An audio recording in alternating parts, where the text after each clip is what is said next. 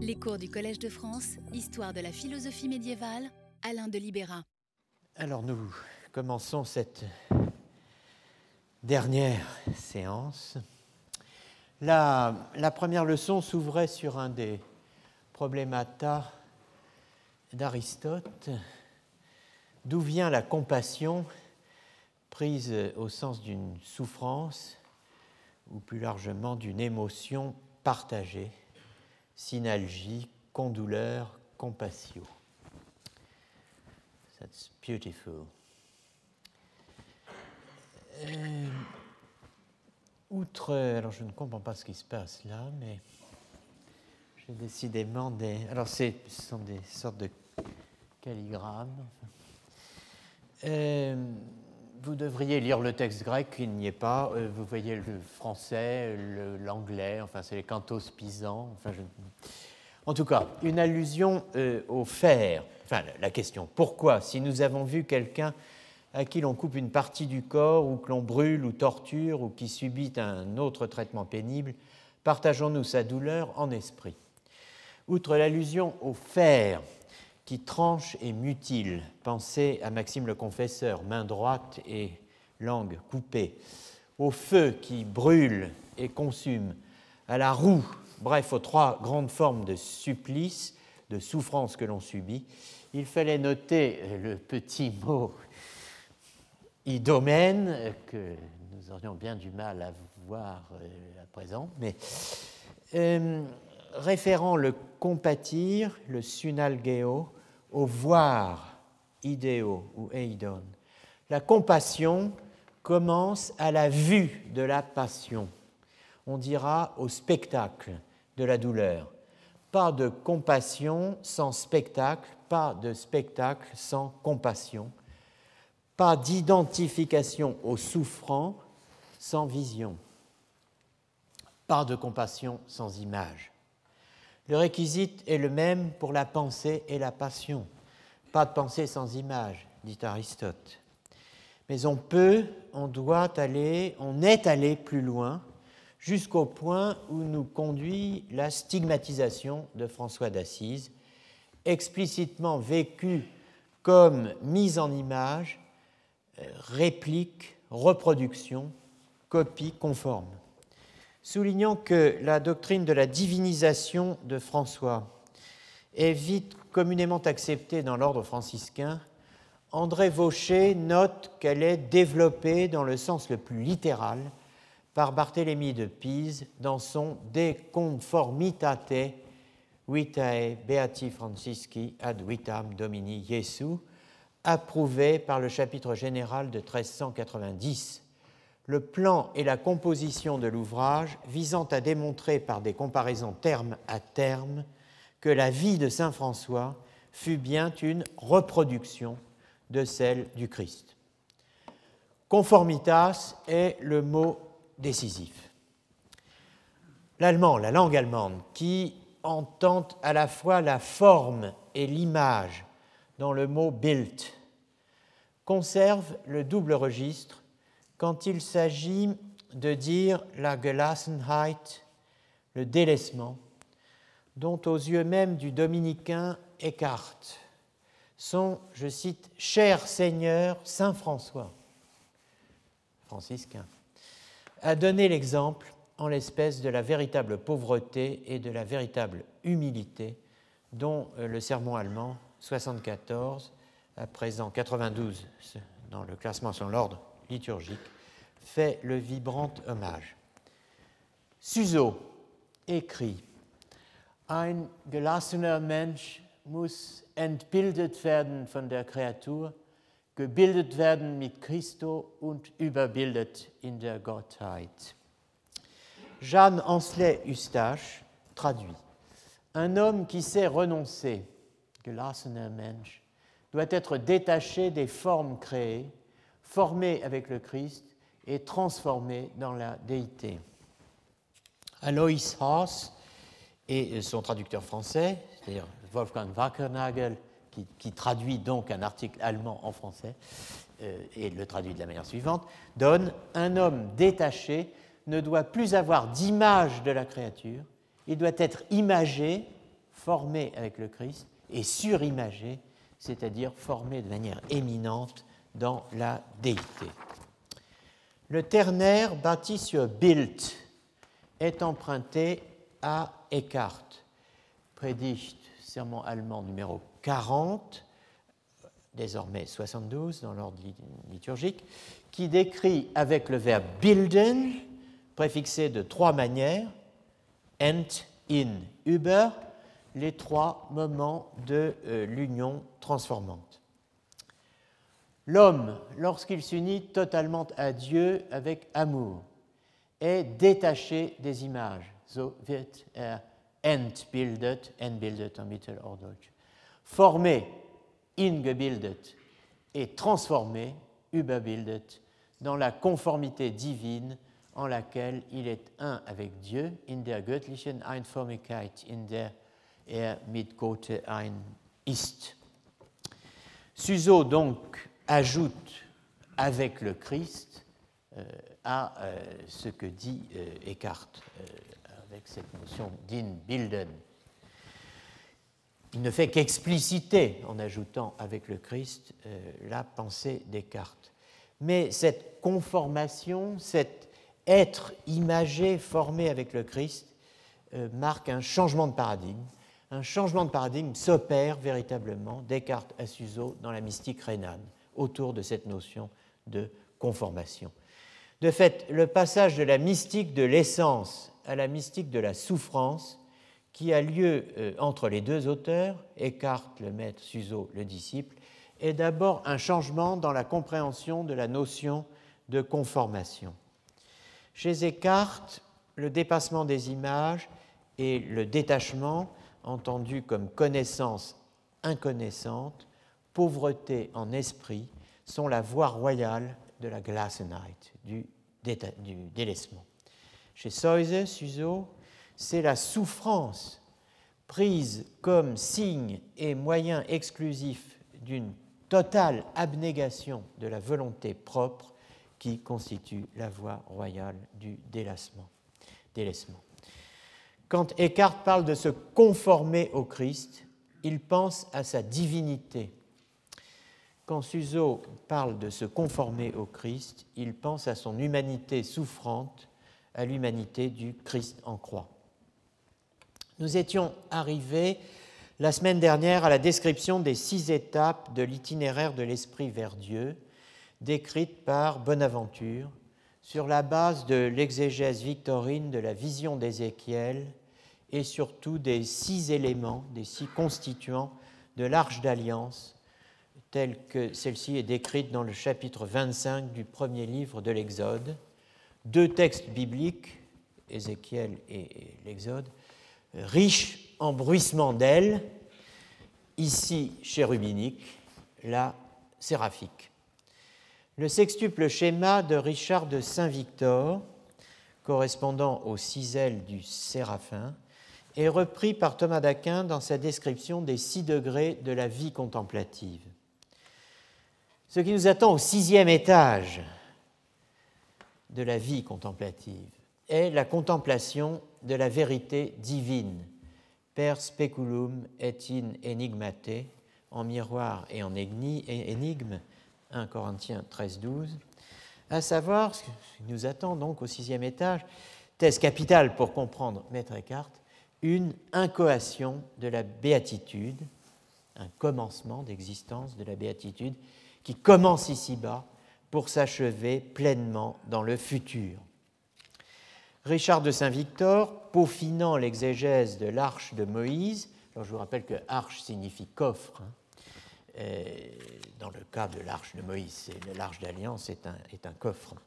Donc, euh, Richard de Saint-Victor, peaufinant l'exégèse de, de l'arche de Moïse, telle qu'elle est décrite dans le livre de la Genèse, distinguait deux chérubins de l'âme l'intelligence opérant au-dessus de la raison, mais pas contre la raison. Le chérubin de gauche, cinquième étape. L'intelligence opérant au-dessus de la raison et contre la raison, le chérubin de droite, sixième et dernière étape. À chacun son itinéraire. Eckhart opte pour une autre échelle au moment d'escalader les six degrés. Dans le sermon de l'homme noble, il choisit de suivre la seconde épître aux Corinthiens de Paul et le De Vera Religione d'Augustin. Les six degrés sont désormais les six degrés, ce qu'il appelle les six degrés de l'homme intérieur, les six degrés de l'homme nouveau, donc de l'homme noble, celui de Luc 19, 12, analysé à partir de la célèbre distinction de 2 Corinthiens 4, 16 entre homme intérieur et homme extérieur. L'autre homme qui est en nous, c'est l'homme intérieur. Celui-là, l'Écriture l'appelle un homme nouveau, un homme céleste, un homme jeune, un ami et un homme noble. Et c'est de celui-là que parle notre Seigneur, disant que, et voilà le texte de Luc 19, 12 sur lequel le sermon est construit, un homme noble s'en fut en un pays étranger pour s'y gagner un royaume et s'en revint chez lui. Eckhart suit fidèlement le De Vera Religione d'Augustin. C'est arrivé au sixième étage qu'il y a un changement. En fait, chez Augustin, il y a sept sept modes, dont l'un, le septième, se situe après la mort. Eckhart, lui, fusionne les deux, le sixième et le septième, en un mode unique, valable ici-bas dès cette vie. J'ai euh, indiqué ici, euh, euh, en espèce de A6, A7, le sixième et le septième mode de la vie l'homme intérieur, hein, selon Augustin, et euh, sous le rubrique E6, le sixième degré écartien constitué de la fusion de A6 et A7. Donc Augustin disait au sixième degré, le changement s'achève pour la vie éternelle, il va jusqu'à l'oubli le plus complet de la vie présente pour acquérir la transformation parfaite à l'image de Dieu et à sa ressemblance. Pour acquérir à 7, enfin le septième est le repos éternel, le perpétuel bonheur, où n'est plus possible aucune distinction d'âge, car si la mort est la fin du vieil homme, la fin de l'homme nouveau est la vie éternelle, parce que l'un est l'homme du péché et l'autre celui de la justice. Version Descartes, le sixième degré, c'est quand l'homme est détaché des images et transformé au-dessus de lui-même par l'éternité de Dieu, quand il est parvenu à l'oubli total et parfait de la vie éphémère et temporelle, transformé en une image divine, devenu enfant de Dieu. À 7, il n'existe pas au-delà de degrés plus hauts. Là sont le repos et la félicité, on peut aussi dire béatitude, éternelle, car la fin de l'homme intérieur et de l'homme nouveau est la vie éternelle l'homme est transformé en une image divine. Transformé en une image divine, pas par la stigmatisation, pas comme François. Que veut dire transformer en une image divine? Réponse, c'est précisément se retrouver dans l'état où était François d'Assise avant la stigmatisation, c'est-à-dire la pauvreté et l'humilité parfaite. C'est cela la conformation au Christ. La nouveauté écartienne est de faire place à une vie bienheureuse. Ce sera le titre, bien des siècles plus tard, d'un célèbre texte de Johann Gottlieb Fichte, Anweisung zum seligen Leben, initiation à la vie bienheureuse. La vie contemplative devient vie bienheureuse. Ce déplacement a une portée philosophique considérable. Elle était esquissée par Thomas d'Aquin qui, à la description de la béatitude future dans l'au-delà, autrement dit la vision bienheureuse, juxtaposait celle de la félicité mentale selon Aristote, pour donner une idée de ce qui nous attendait là-haut. Mais vita beata, vie heureuse, c'est d'abord le titre d'une des premières œuvres d'Augustin. La vie heureuse, rédigée en 386 au moment où Augustin, à la fois, suit les prédications d'Ambroise à Milan, lit en juin les livres des platoniciens et s'apprête, sans le savoir, à vivre en août l'épisode dit du Jardin de Milan, où il entendra la voix d'un enfant, garçon ou fille, je ne sais, chanter la ritournelle Tolle lege, tolle lege, prends, lis, prends, lis, qui décide de sa conversion. Vie bienheureuse, cela veut dire félicité à la Aristote et vie heureuse à la Augustin. Aristote et Augustin fusionnés.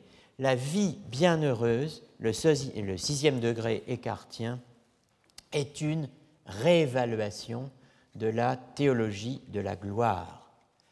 La théologia gloriae n'est pas seulement la théologie de Romains 1, 20, celle des invisibilia dei per ea que facta sunt intellecta, c'est-à-dire des choses divines comprises intellecta per ea que facta sunt par les choses qui ont été créées, donc la connaissance de Dieu, le Créateur par ses effets créés.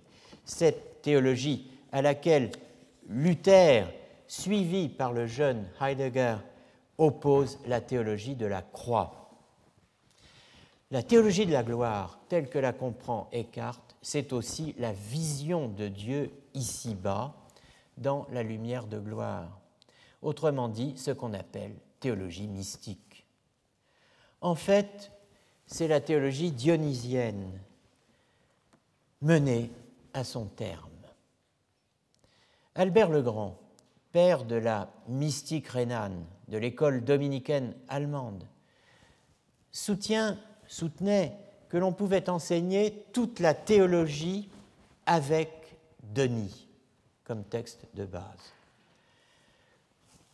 Comme les scolastiques, les maîtres de l'université le faisaient, eux, de leur côté, en s'appuyant sur les sentences de Pierre Lombard.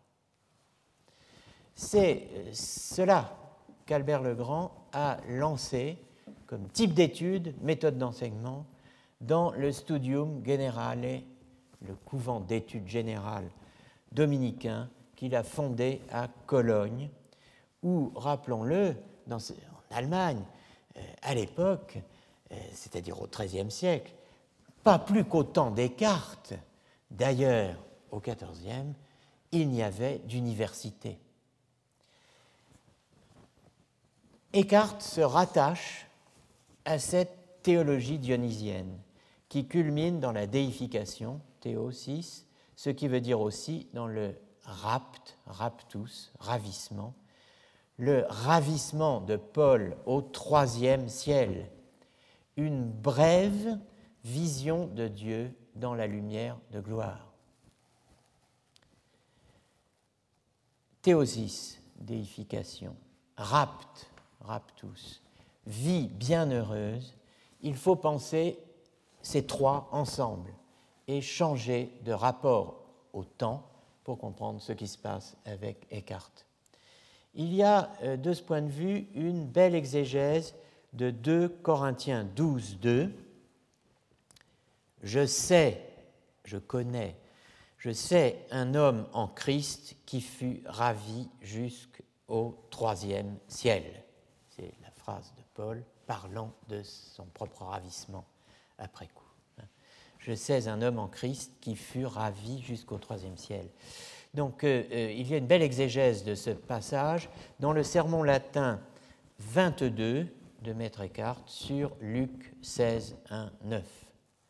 Ce sermon est un véritable traité d'anthropologie chrétienne.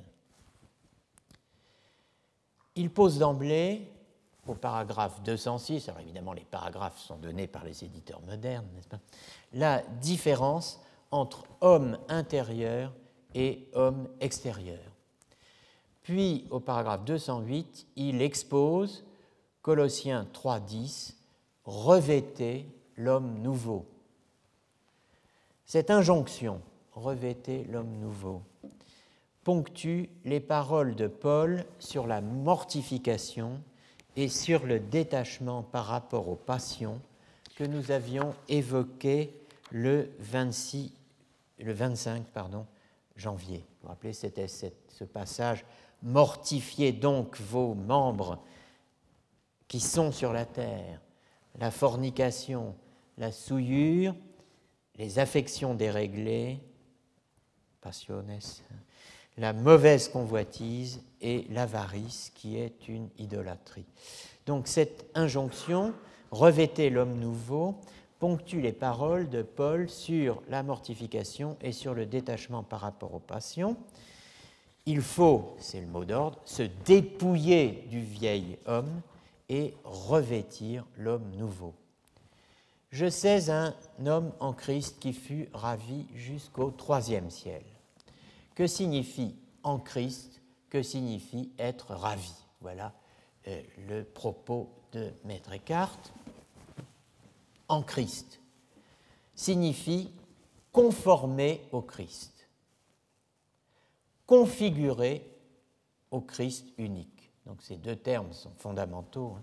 conformer, configurer, pour être fils adoptif, criant, Abba, Père, ce qui est une reprise de Romains 8.15, opposant l'adoption à la servitude. Je vous rappelle Romains 8.15, vous n'avez point reçu un esprit de servitude pour être encore dans la crainte, mais vous avez reçu un esprit d'adoption par lequel nous crions Abba, Père. Être fils, donc, adoptif, plutôt que serviteur. Au paragraphe 215, s'appuyant sur 1 Jean 2, 6, Eckhart explique quels sont les vrais signes du Fils. À quoi reconnaît-on le Fils? Par distinction d'avec le serviteur Bien voilà les vrais signes du Fils. Rien d'extraordinaire là, rien de mystique. Un beau comportement, un comportement pacifique, principalement l'amour des ennemis. Une multiplication continue des bonnes œuvres, le débordement d'une bonne et fructueuse renommée, la contemplation studieuse des choses divines, une constante persévérance dans l'obéissance en toutes choses. Quant au ravissement lui-même, le rapt, après avoir noté avec Thomas que les mots extase, ravissement d'esprit et rapt sont souvent interprétés de la même façon dans les Écritures, le sermon laisse clairement entendre qu'être ravi, c'est être ravi en Christ. Le ravissement, c'est la vie chrétienne et non plus seulement le rapt au troisième ciel la vie bienheureuse, l'incoation de la vision bienheureuse. C'est la vie dans le Christ et par le Christ. Je ne vis plus, c'est le Christ qui vit en moi, dit Paul en Galates 2, 20, parlant du Christ crucifié. Eckhart ne dit pas autre chose, mais comme le montre le sermon latin 20, ce qui, selon lui, vit en l'homme en tout homme conformé au Christ, c'est d'abord l'image vivante, le Christ lui-même, image du Père dont il n'y a pas d'image, image sans image, hein, image dont il n'y a pas d'image faite de main d'homme ou tracée sur le corps dans les stigmates. On a ici un renversement dialectique illustrant à sa manière la communication des idiomes, le chiasme des propriétés dont nous avons parlé ces dernières semaines. De même que le Verbe, dans l'incarnation, a revêtu l'homme, a pris l'homme en habit. Rappelez-vous, Philippiens 2.7, habitu inventus est homo.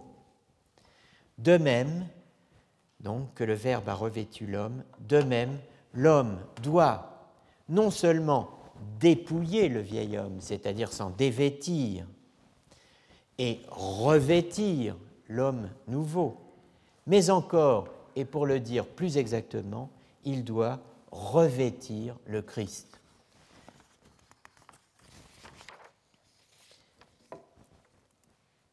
Celui qui est vraiment un chrétien, qui est, qui reçoit son nom du Christ, considère tous les hommes de la même façon comme lui-même, parce que le Christ a assumé la nature humaine et non une personne. Personne n'est chrétien si ce n'est à travers l'être en Christ et à travers l'être du Christ. En effet, comment serait-il chrétien si ce n'est par l'être? Il peut certes être dit ou appelé chrétien, mais il ne peut être chrétien sans l'être. Donc, revêtez-vous du Seigneur Jésus-Christ, Romains 13, 14. C'est cela qu'on appelle vivre selon la vertu. Il y a donc bien deux modes de conformation au Christ. Par l'apatheia, l'absence de passion, chez Maître Eckhart, par le pathos, par la souffrance, chez Suzo. Ce qu'ils ont en commun, dans les deux cas, c'est l'obéissance, la subordination de la volonté humaine à la volonté divine, comme dans le Christ, vu par Maxime le Confesseur. Ce qui compte c'est l'obéissance. Le Christ a obéi jusqu'à la mort. Ce qui compte, c'est la subordination de la volonté humaine à la volonté divine. C'est là que les deux modes, apatheia et pathos, se rejoignent dans l'abnégation de la volonté propre, dans le deuxième temps de la prière d'agonie. L'originalité des cartes est de tracer un chemin entre théologie de la gloire et théologie de la croix.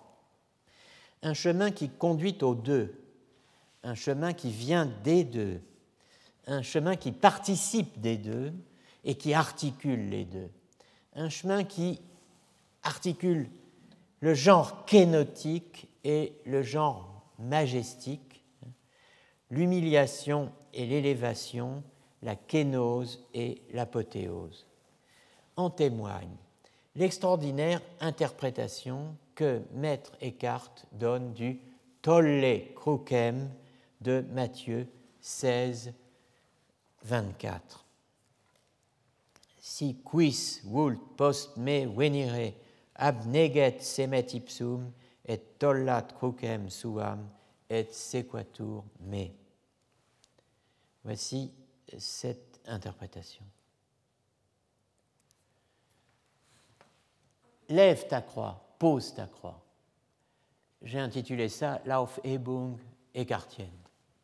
Notre Seigneur dit Qui veut venir à moi, il doit sortir de soi, se renoncer et doit aufheben, lever sa croix. C'est-à-dire, aufheben, c'est-à-dire qu'il doit déposer et supprimer tout ce qui est croix et souffrance. Car il est sûr que qui se serait renoncé lui-même et serait entièrement sorti de soi, pour celui-là, il ne pourrait y avoir ni croix, ni souffrance, ni peine. Tout serait pour lui un délice, une joie, une adoration. Eckhart vous le voyez, ne commente pas ce que tous ses contemporains commentent, à savoir, si quelqu'un veut venir derrière moi, qu'il se renonce lui-même, qu'il se charge de sa croix et qu'il me suive.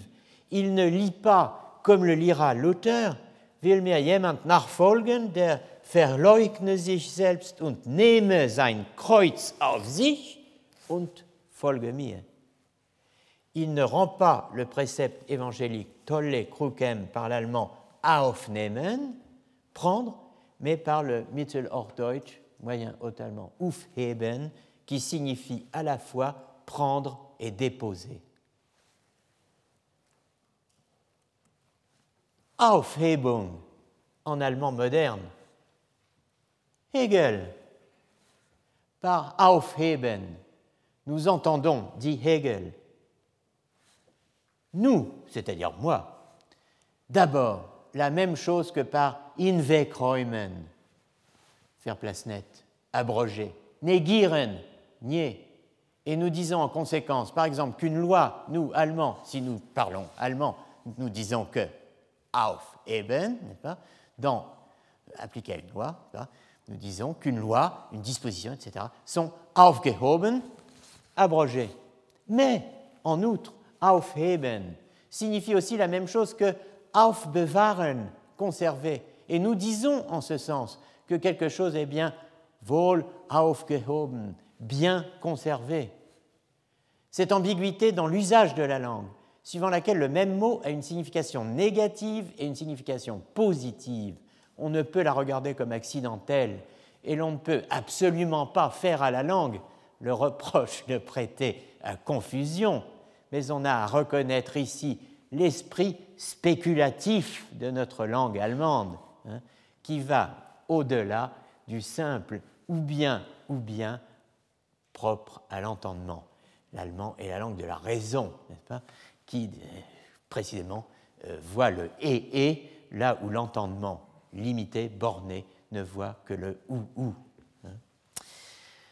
Donc la charge sémantique du mot euh, allemand Aufheben, que nous lisons en grand chez Hegel, repris par Marx par la suite, bon, etc., nous la trouvons déjà chez Maître Eckhart.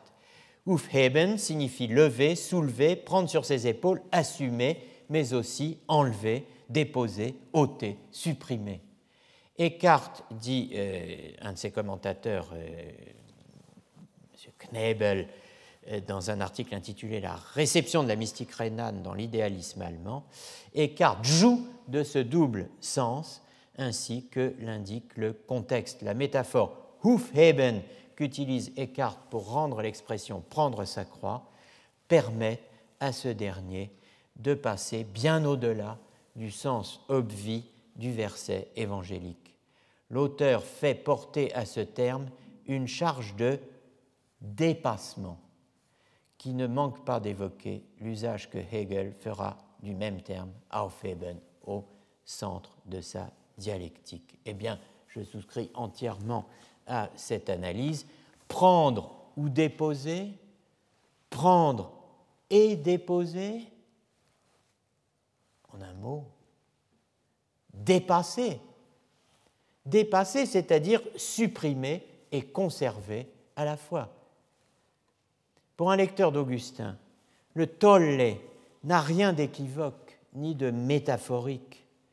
Certes, ce pourrait être le tolle du tolle lege, tolle lege du récit de la conversion. Attrape et lis, attrape et lis ce livre. J'y reviendrai. Mais je n'en crois rien. Le sens est retire, ôte, enlève. C'est celui, maintes fois repris par Eckhart, du passage de la Trinité d'Augustin consacré à la vision de Dieu comme bien pur. Je vous rappelle ces deux lignes. Bonum hoc et bonum illud. Bon ceci et bon cela. On dit bonhomme, bon vin. Tolle hoc et illud. Retire le ceci, retire le cela. Et vide ipsum bonum si potes. Et vois le bien lui-même si tu le peux ita deum videbis, alors tu verras Dieu. Tolleoc, tolle illud, retire ceci, retire cela. Eckhart reprend des dizaines de fois cette expression en allemand en disant qu'il faut retirer le dis et le das, hein, le ceci et le cela. Un dernier mot pour conclure cette première heure sur la compassion et le sujet de la douleur c'est la dernière séance, donc nous allons euh, quitter cette question du sujet de la douleur. C'est un thème que je quitte à regret, car c'est le plus riche et le plus problématique philosophiquement. C'est un véritable carrefour, c'est un échangeur conceptuel. Nous y reviendrons peut-être dans l'avenir, mais par quelle voie? Les questions, donc les voies, euh, sont nombreuses, chacune pouvant servir d'entrée dans un dispositif dont euh, la complexité m'effraie un peu. J'en vois au moins quatre euh, dans les dossiers que nous avons ouverts, dans les dossiers que nous avons entr'ouverts, et même dans les dossiers que nous avons seulement entrevus.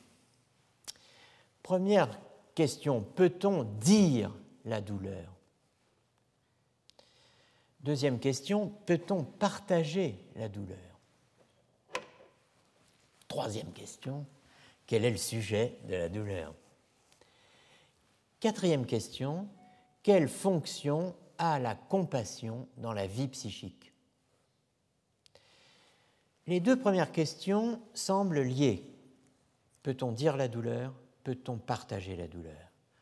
Dans The Body in Pain, Hélène Scarry, une chercheuse américaine, met en relation l'impossibilité de partager la douleur avec la résistance de la douleur au langage.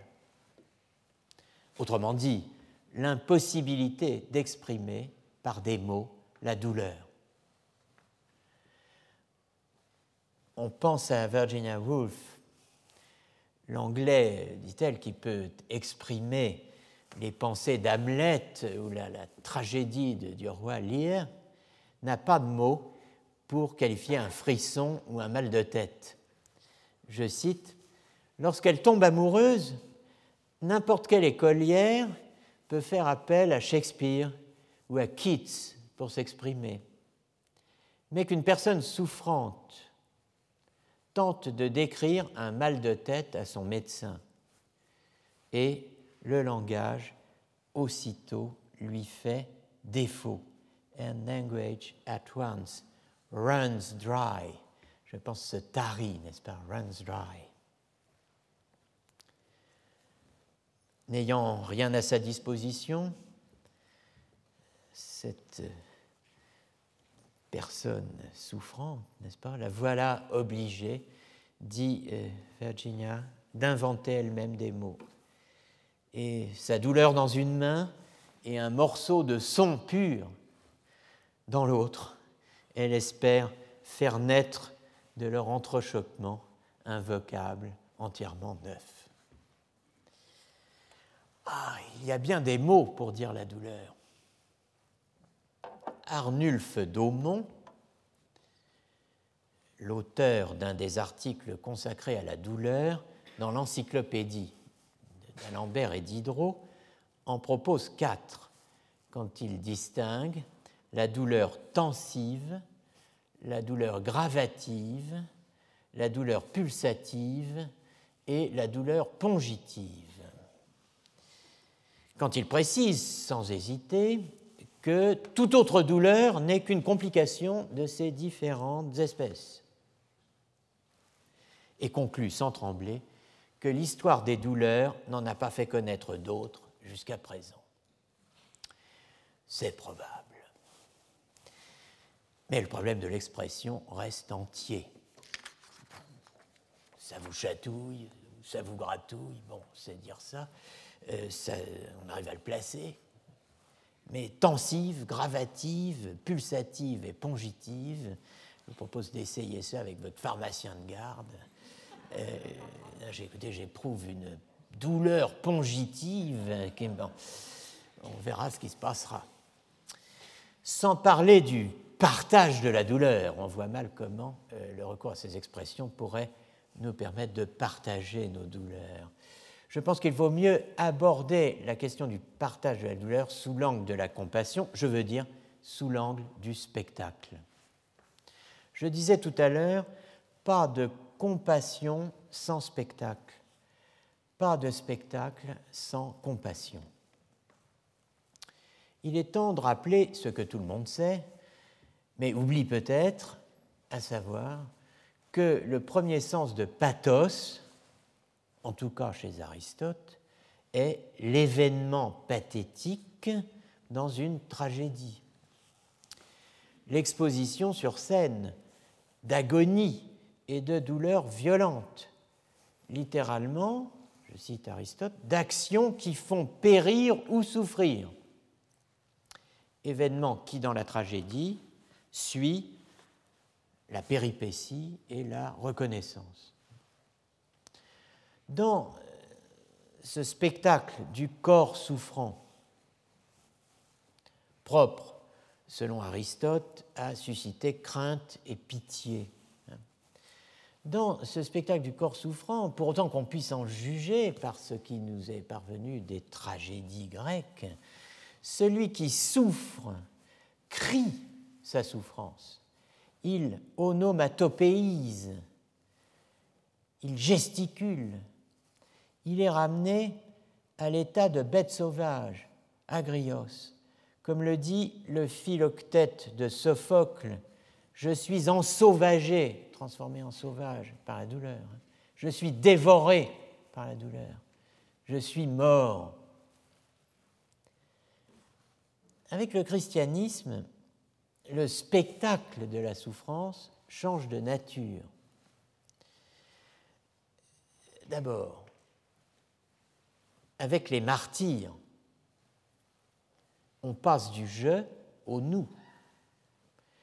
Et l'effet de la douleur va à l'opposé de l'ensauvagement. La douleur socialise. Pour euh, Judith Perkins, dans The Suffering Self, Pain and Narrative Representation in the Early Christian Area, pour donc Judith Perkins, le triomphe du christianisme dans le monde romain est lié à la construction d'un nous, d'une communauté de souffrants. Ceux qui descendent dans l'arène, qui sont livrés aux bêtes, etc. Au-delà des martyrs, l'opposé pour ainsi dire, il y a l'interdiction de la gladiature. Il serait intéressant de savoir quel rôle joue la compassion dans cet événement, l'interdiction, la suppression des spectacles de gladiateurs. Il faudrait tenir ensemble théâtre, jeu du cirque et supplice public. Théâtre, jeu du cirque, supplice public, trois spectacles douloureux. Le traité de Beccaria sur les délits et les peines, qui en 1764 porte les premiers coups au supplice barbare, supplice public barbare. Ce traité de Beccaria part du présupposé que l'agonie du corps ne fait pas seulement souffrir le supplicié, le condamné, mais aussi quiconque contemple l'application du châtiment. C'est ce qu'on pourrait appeler le principe de sympathie. Et c'est le vrai sens, évidemment, de la question puis-je souffrir dans un autre corps que le mien? Mais on sait euh, les limites des thèses et des propositions de Beccaria. Si on sait les limites euh, de Beccaria, il est à craindre, a fortiori, que son principe de sympathie n'ait pas joué un grand rôle plusieurs siècles plus tôt dans l'interdiction de la gladiature euh, dans la Rome chrétienne. Au principe de sympathie répond de fait ce que j'appellerais le paradoxe de Venn, de Paul Venn. Je cite Paul Venn. Les mêmes empereurs chrétiens qui ont réprouvé puis interdit la gladiature ont encore aggravé l'atrocité des supplices judiciaires. Les mêmes fidèles qu'on écartait des spectacles de l'arène pouvaient regarder de tous leurs yeux les supplices des condamnés. Les mêmes moralistes qui dénonçaient la jouissance des spectateurs dans l'amphithéâtre omettent de dénoncer cette jouissance chez les spectateurs des supplices. Ce qui vaut pour la gladiature ne vaut pas pour les supplices corporels. Quant aux supplices eux-mêmes, si le IVe siècle voit disparaître la crucifixion et l'ad bestias, le fait de jeter euh, les gens aux bêtes sauvages, eh bien, ce IVe siècle érige le bûcher en peine suprême et en allume à tout va. Jamais, dit Denise Grodzinski, il n'y eut dans l'histoire romaine autant de peines de mort. À en croire Paul Venn, c'est à cette époque, en 390, que des homosexuels montent pour la première fois sur le bûcher. Les prostituées des lupanards de Rome sont arrêtées en masse et brûlées, spectante populo. La compassion est foncièrement équivoque, précisément parce qu'elle est capacité de partager la souffrance d'autrui non pas de la prendre sur soi, mais d'y prendre part, comme on prend part à un spectacle. La même compassion qui rend possible la pitié rend possible la Schadenfreude, comme disent les Allemands, la joie au spectacle de la souffrance. Il y a là, une fois de plus, une dernière fois pour cette année, c'est la dernière séance, un chiasme l'empathie rend possible l'intérêt qu'on porte au récit des infortunes de la vertu, comme euh, l'intérêt qu'on porte au récit des prospérités du vice. Le lecteur de Sade, tel que le veut Sade, et Sade est son premier lecteur, le lecteur de Sade prend plaisir aux deux, aux, infortunes de la vertu comme aux prospérités du vice. Le lecteur sadien de Sade. Le lecteur normal, on dit président normal, devrait souffrir avec Justine affligée et maudire Juliette triomphante. En fait, il donne, s'il est sadien, à l'une ce qu'il devrait donner à l'autre et réciproquement. Son mépris à Justine, sa sympathie à Juliette. Antidosis idiomatone. Comment passe-t-on de la répulsion pour la souffrance d'autrui au plaisir de le voir souffrir? Par compassion parce qu'on éprouve avec lui ce qu'il éprouve, tout en restant impassible. Parce qu'on souffre, parce qu'on éprouve kat allo, père Alioud, selon l'expression de Théodore de Bèze, employée euh, lors du colloque de Montbéliard face aux luthériens menés par euh, Jacques André Jacobus Andreae. En a-t-on assez dit avec cette formule souffrir cat allo pour comprendre ce qui se joue là? Non, certes. Mais l'essentiel est posé, le chiasme, et la nécessité de penser le chiasme. Peut-on décrire ce qui a lieu dans cet échange, dans cette transformation spectaculaire Oui, à condition d'avoir du génie. Comment transformer un enfant de cœur en hooligan? Pour le savoir, il suffit de lire Augustin. Ouvrez les confessions. Voilà l'étrange histoire d'Alipius, l'ami de Carthage qui l'avait précédé à Rome pour y étudier le droit. Alypius avait autant d'aversion que d'horreur pour les combats de gladiateurs. Mais voilà qu'un jour, quelques condisciples de ses amis, au sortir de table, le rencontrent et malgré l'obstination de ses refus et sa résistance, l'entraîne à l'amphithéâtre avec une violence amicale, dit Augustin, au moment de ces cruels, de ces funestes jeux du cirque, du loup douce. Il s'écriait, Alipius, Mon corps, vous pouvez l'entraîner, l'installer là-bas, mais vous figurez-vous que vous obligerez mon esprit et mes yeux à se fixer sur ces spectacles Je viens, mais j'y serai sans y être, adero absens. Et ainsi, je triompherai de, ces spectacles et de vous.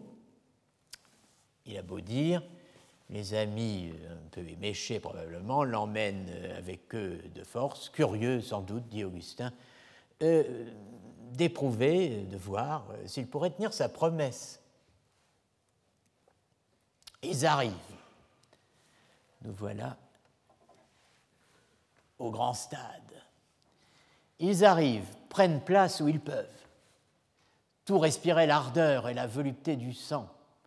Mais lui, Alipios, fermant la porte de ses yeux, défend à son âme de descendre dans cette arène barbare.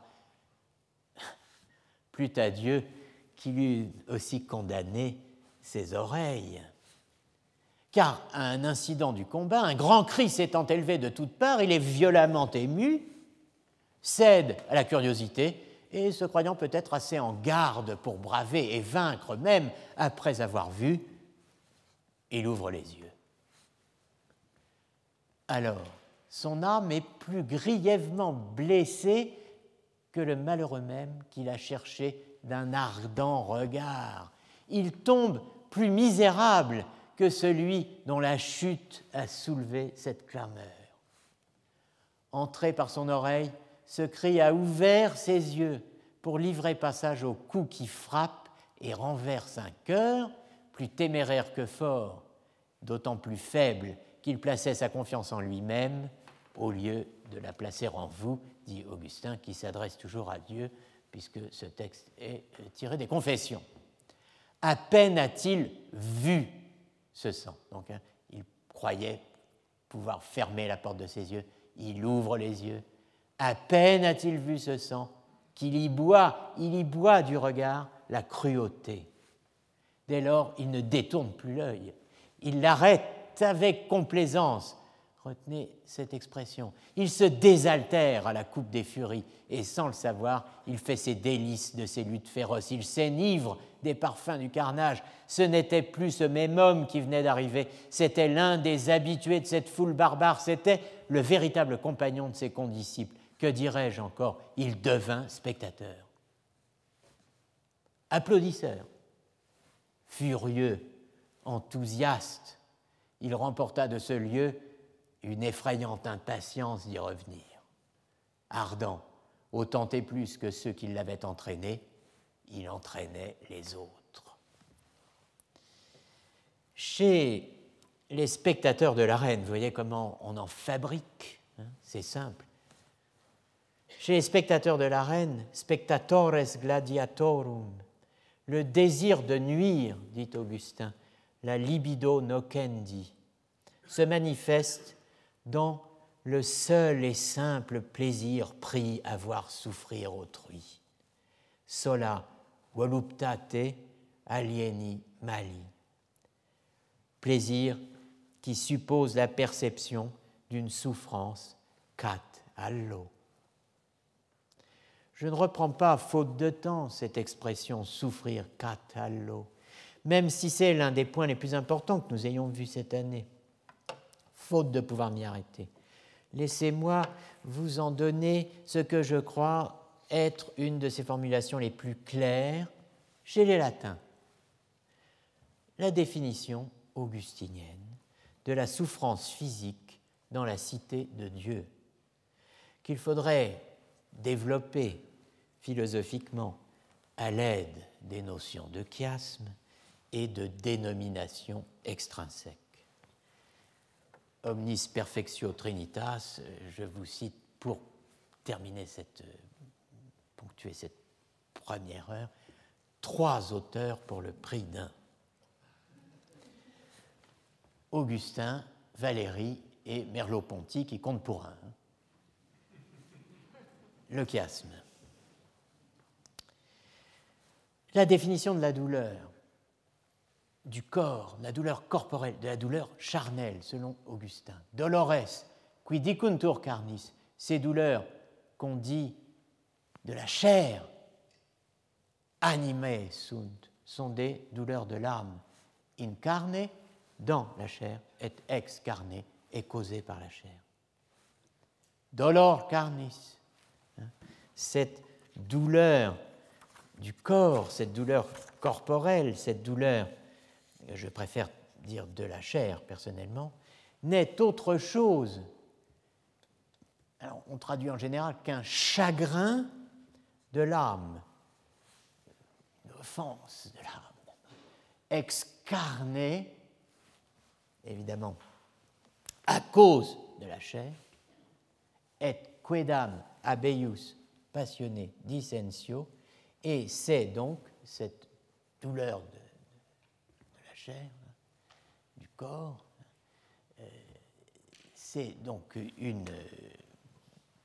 un chagrin de l'âme hein, à cause du corps de la chair et de la répulsion, dissentio, du dissentiment, du refus, du dissentiment est meilleur, de la dissension hein, qu'elle oppose à ce qui se fait, à ce qui se produit à ce qui pâtit dans le corps, dans la chair. Le chiasme, donc, est là. Hein. La douleur du corps, c'est la douleur de l'âme dans le corps du fait du corps. Le chiasme de la compassion s'inscrit dans la série des chiasmes que j'ai introduits dans l'archéologie du sujet. Le chiasme de l'agency ou de l'agence décrit avec la formule sujet égale agency égale je dans naissance du sujet le chiasme de la dénomination que j'ai essayé d'analyser dans la quête de l'identité, et enfin le chiasme du sujet et de l'objet traité dans l'ensemble de, mes volumes et dans les cours qui ont pu être donnés jusqu'ici dans cet amphithéâtre. Je pense que cette série de chiasmes est articulable, qu'elle constitue un dispositif qui mérite d'être étudié pour lui-même. Tout chiasme est étrange. Le mot est de Lucien Fèvre, critiquant un cours de Léon Brunswick. Mais c'est aussi, c'est d'abord un mot de Paul Valéry, décrivant les étranges rapports que font naître les regards qui se rencontrent, ou mieux qui s'échangent. L'échange des regards. Cet échange, dit Valéry, le mot est bon, réalise dans un temps très petit une transposition, une métathèse, un chiasma de deux destinées, de deux points de vue. Il se fait par là une sorte de réciproque limitation simultanée. Tu prends mon image, mon apparence, je prends la tienne. Tu n'es pas moi puisque tu me vois et que je ne me vois pas. Ce qui me manque, c'est ce moi que tu vois. Et à toi, ce qui manque, c'est toi que je vois in cauda venenum, cette analyse, cette espèce d'analyse peut s'appliquer de soi à soi-même. Alors c'est votre devoir de vacances, n'est-ce pas? Jusqu'à février prochain, c'est terrifiant. Appliquer cette analyse euh, de soi à soi-même. Merleau-Ponty, le dernier Merleau-Ponty, définit la philosophie comme chiasme des chiasmes la question philosophique, dit-il, c'est l'existence même du voyant visible, du parlant parlé, du pensant pensé, du couplage et de l'appartenance au même être. La question, écrit-il, c'est le chiasme, et la réponse, c'est la question retournée, c'est encore le chiasme. Je ne prétends pas aller aussi loin, je m'arrête, en tout cas ici, avant euh, de présenter euh, dans la seconde heure quelques remarques de synthèse. Bien, mesdames, messieurs, quelle énergie. Euh, nous, nous, reprenons donc. Deuxième heure, dernière heure.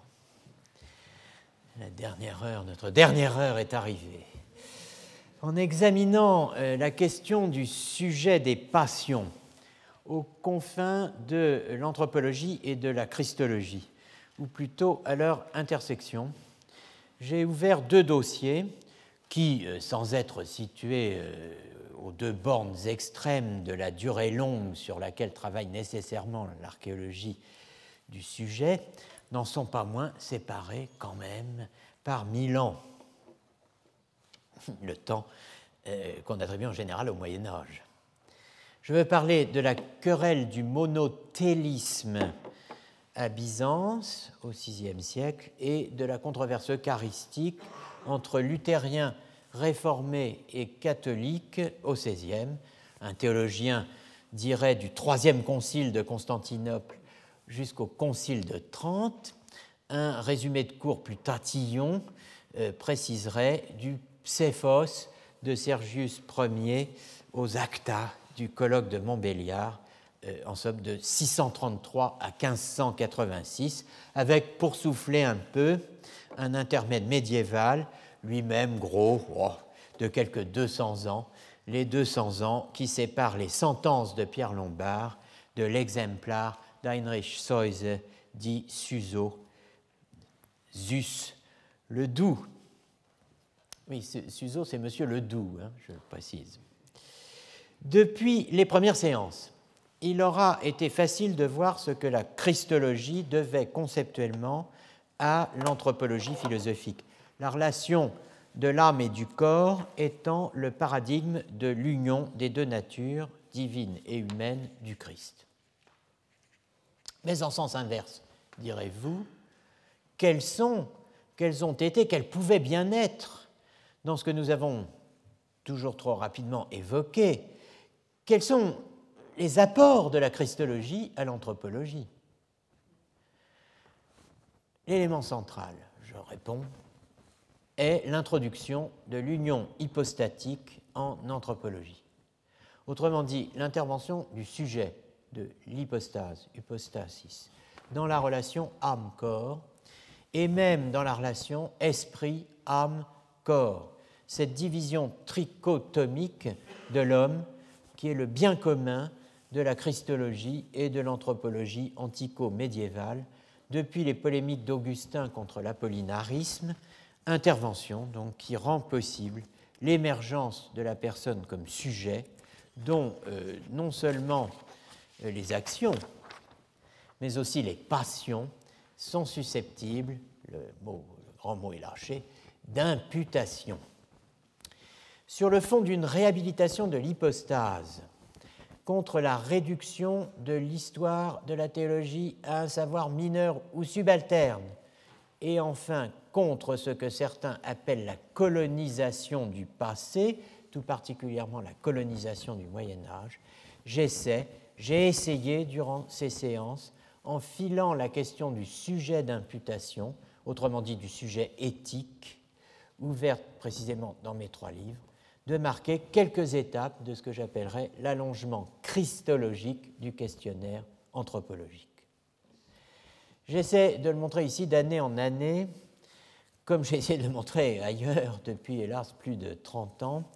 La théologie a été longtemps une grande pourvoyeuse de problèmes, exploitant et mettant en crise ce que Gilson, Étienne Gilson, avait appelé d'une formule heureuse qualifiant à ses yeux le thomisme, le triomphe de la philosophie dans la théologie, et euh, les faisant évoluer du même pas, même si la chose n'était pas toujours immédiatement perçue.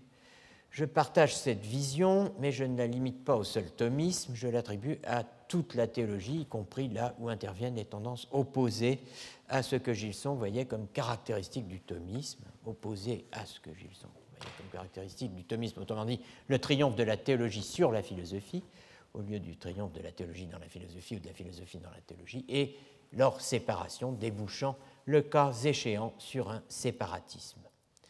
L'anthropologie n'est jamais prise en otage par la christologie. Elle est au contraire lancée sur des pistes qu'elle n'eût jamais frayées autrement les questionnaires, les complexes questions-réponses christologiques ont fonctionné, je le crois, comme de véritables protocoles d'investigation anthropologique.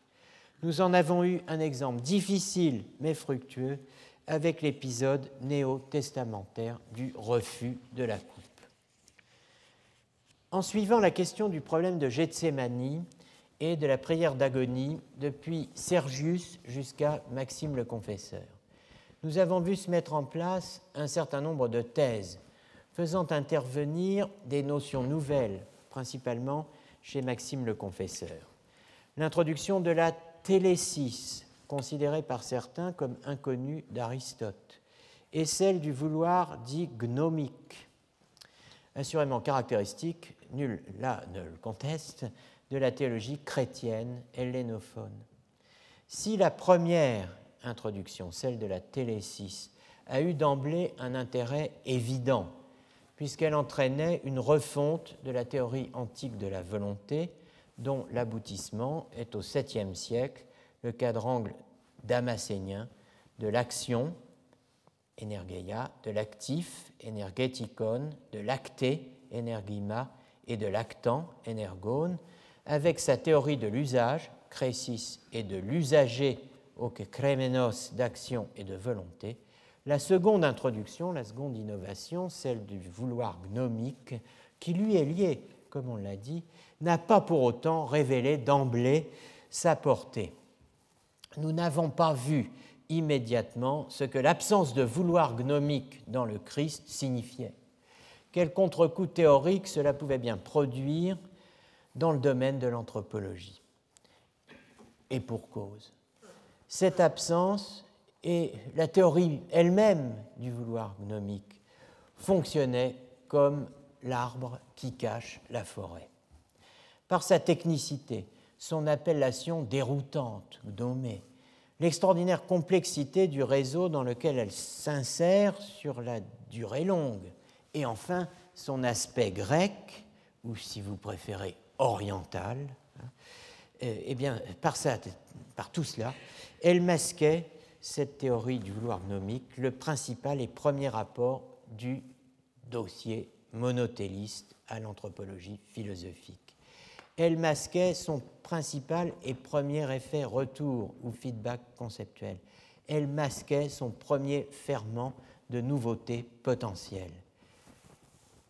Lequel? Eh bien ceci, le statut des mouvements de la chair chez Sergius de Constantinople lui-même, avec le rôle que ce statut leur confère dans la solution qu'il apportait au problème de Gethsemane, mais au-delà de Sergius, tout au long du Moyen Âge et même du long Moyen Âge, une fois reconnue l'ampleur de sa charge anthropologique.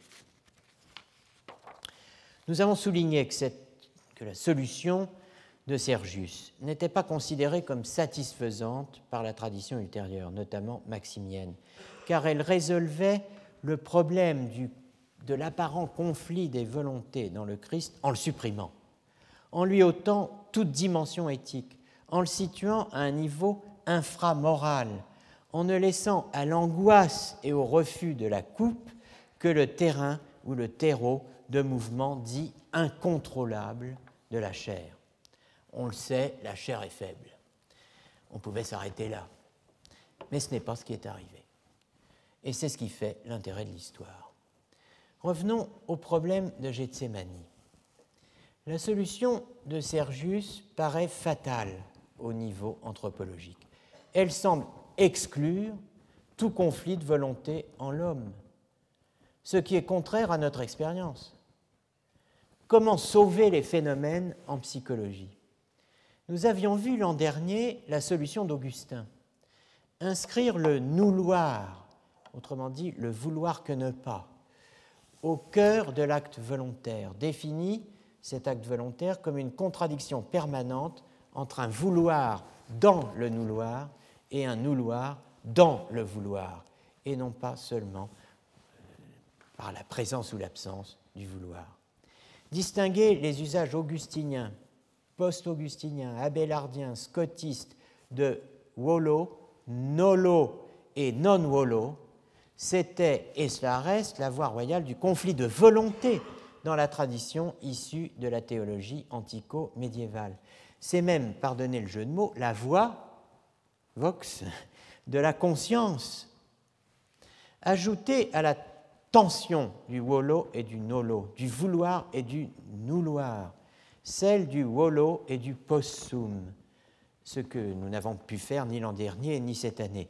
Ajoutez, dis-je, la tension du vouloir et du pouvoir à celle du vouloir et du nouloir, vous avez en effet la conscience, selon Augustin, ce qui naît d'une double expérience qui en un sens s'articule à chaque instant, en chaque existence, celle de la tension interne au vouloir entre vouloir et nouloir, et l'expérience de la résistance au vouloir qu'oppose le pouvoir, le non-pouvoir et l'impouvoir.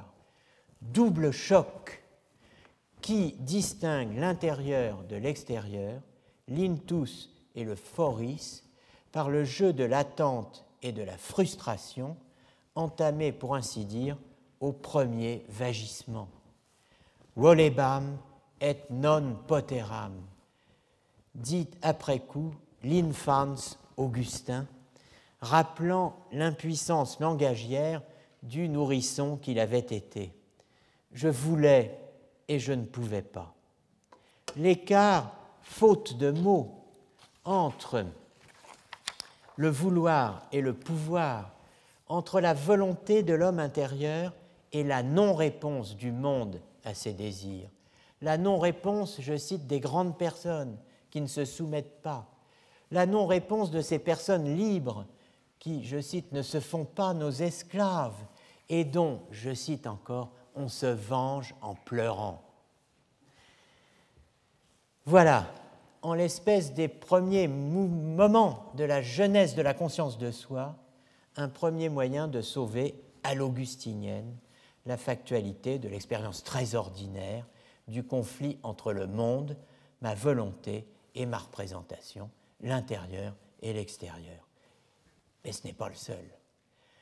Conflit entre volonté, conflit entre désir, conflit entre désir et volonté, conflit entre volonté et désir. Les possibilités ne manquent pas. Une fois posée la différence dans le Christ entre volonté et mouvement de la chair, nombreuses sont les, voies par lesquelles la nouveauté anthropologique s'insinue. Il suffit de prendre au sérieux les dix mouvements, de leur donner un statut de protagoniste.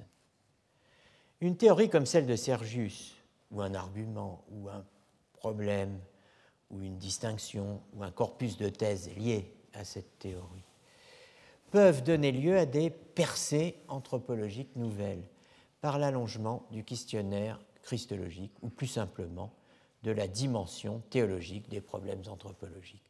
C'est le cas avec ce qu'on appelle l'imputabilité des mouvements de la chair, ce qu'on a appelé aussi la théorie du péché de sensualité. C'est le cas donc avec l'imputabilité des mouvements de la chair, euh, ce qu'on a appelé la théorie du péché de sensualité, avec ce qui relève de ce complexe sur la longue durée. Qu'est-ce qui relève de ce complexe sur la longue durée? Eh bien, je veux parler de euh, la théorie des préaffects. Je veux parler de la théorie de l'advertence de raison et je veux parler de la théorie de la délectation morose. Préaffect, advertence de raison, délectation morose.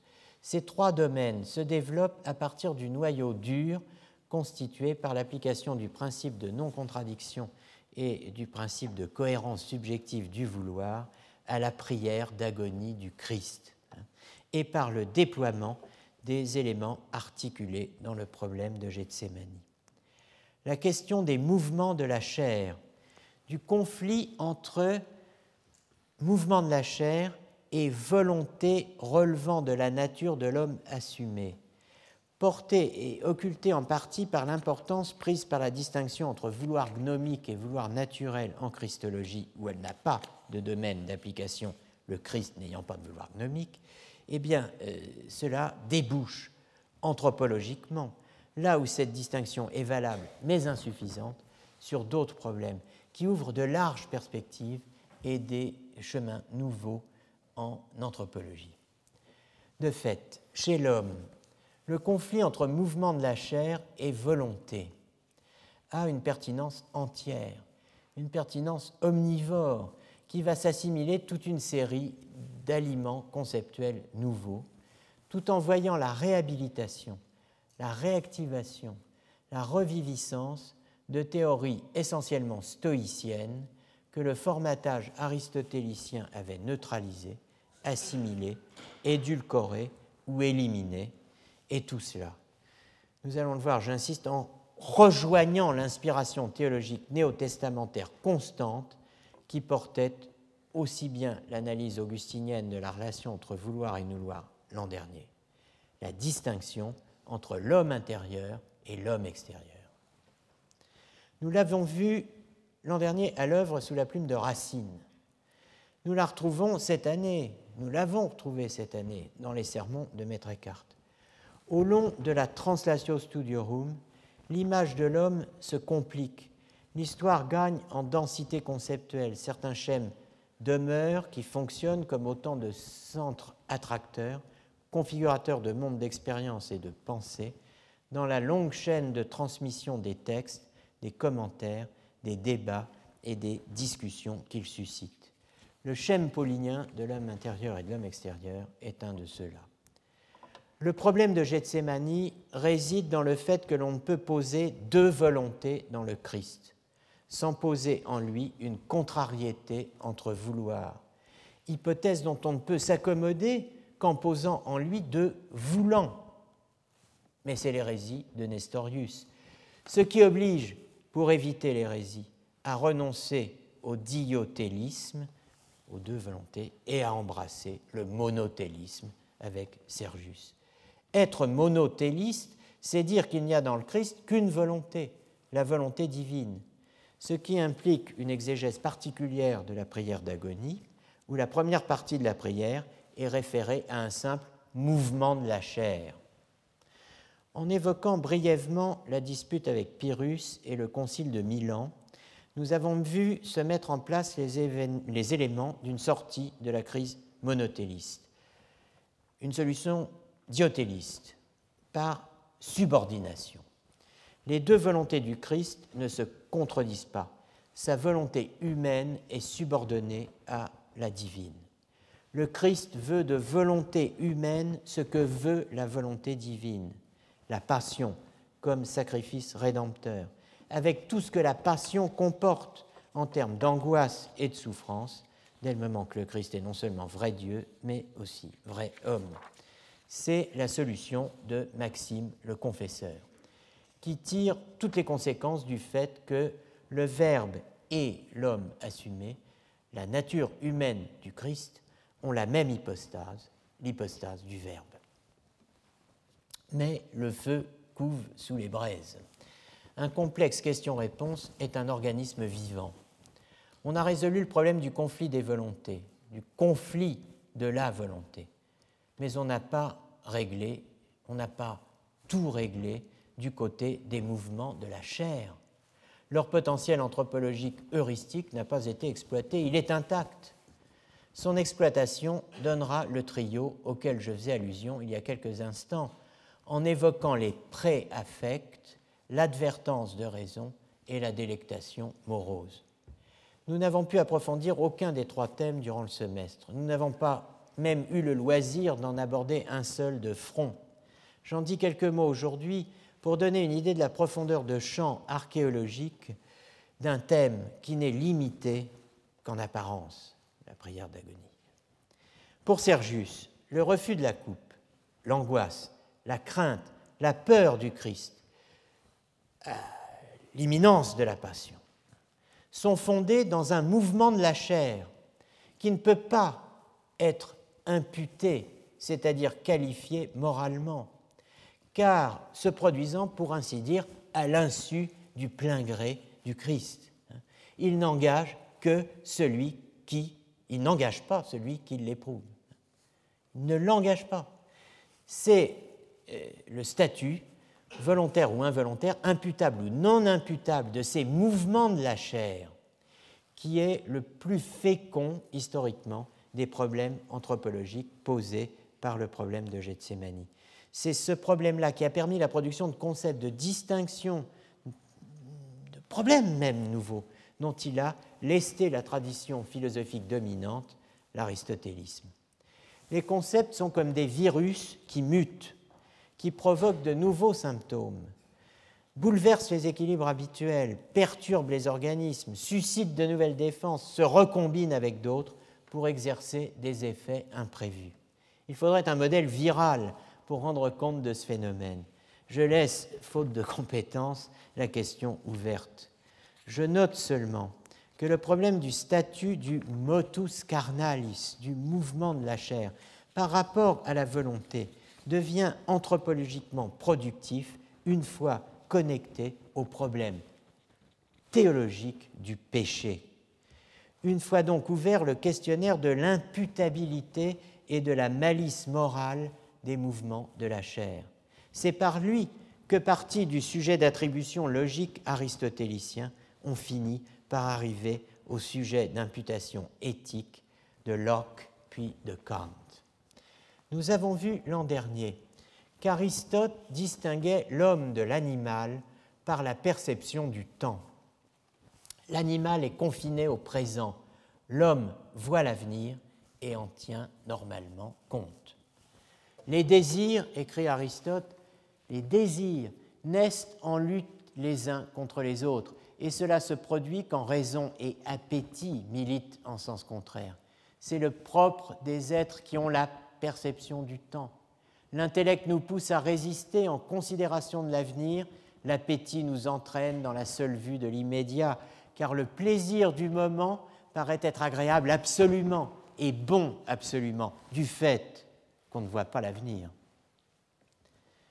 Ce qui fait muter le problème du statut des mouvements de la chair a trait au temps.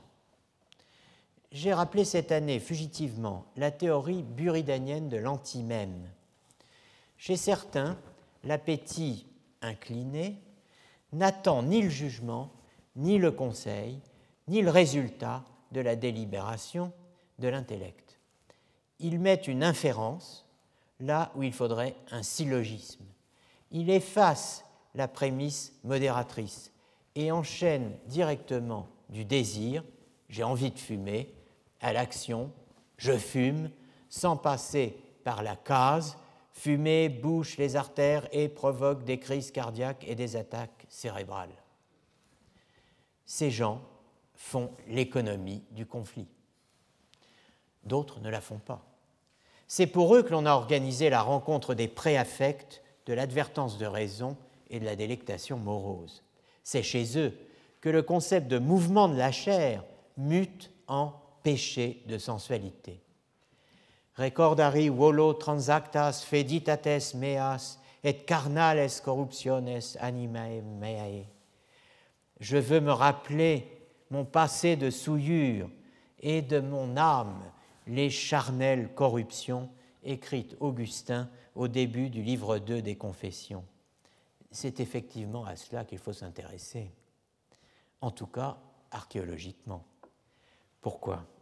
Parce que c'est là, dans le récit que les auctores en font, dans les problèmes que les théologiens en tirent et les solutions qu'ils prétendent y apporter, en liaison plus ou moins directe avec les décisions du magistère de l'Église, que s'affrontent sous nos yeux l'homme intérieur et l'homme extérieur. Parce que c'est par là que s'opère rien de moins que la conversion d'Augustin, récit fondateur, s'il en est, tel que le transmet l'épisode du Jardin de Milan. Que dit en effet le premier chapitre du livre de l'apôtre sur lequel tombe le regard d'Augustin une fois entendu le tolle, légué, tolle, légué, prends et lis, prends et lis, chanter dans la maison voisine. Il ouvre le livre, il tombe sur Romains 13, 13, 14. Plus de ripaille ni de beuverie, plus de luxure ni d'impudicité, plus de disputes ni de jalousie. Revêtez-vous du Seigneur Jésus-Christ et ne vous faites pas les pourvoyeurs de, de la chair dans les convoitises. Passage dont on a vu la reprise chez Maître Eckhart. L'articulation du temps, des mouvements de la chair, du conflit des deux hommes, c'est chez Pierre Lombard, exposant la théorie augustinienne du péché, qu'on la trouve.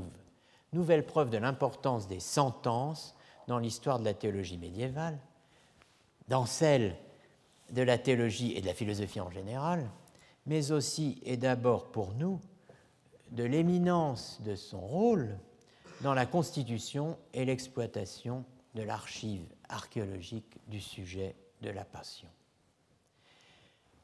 L'espèce humaine tout entière ayant péché en Adam, c'est ce qu'on appelle le péché originel.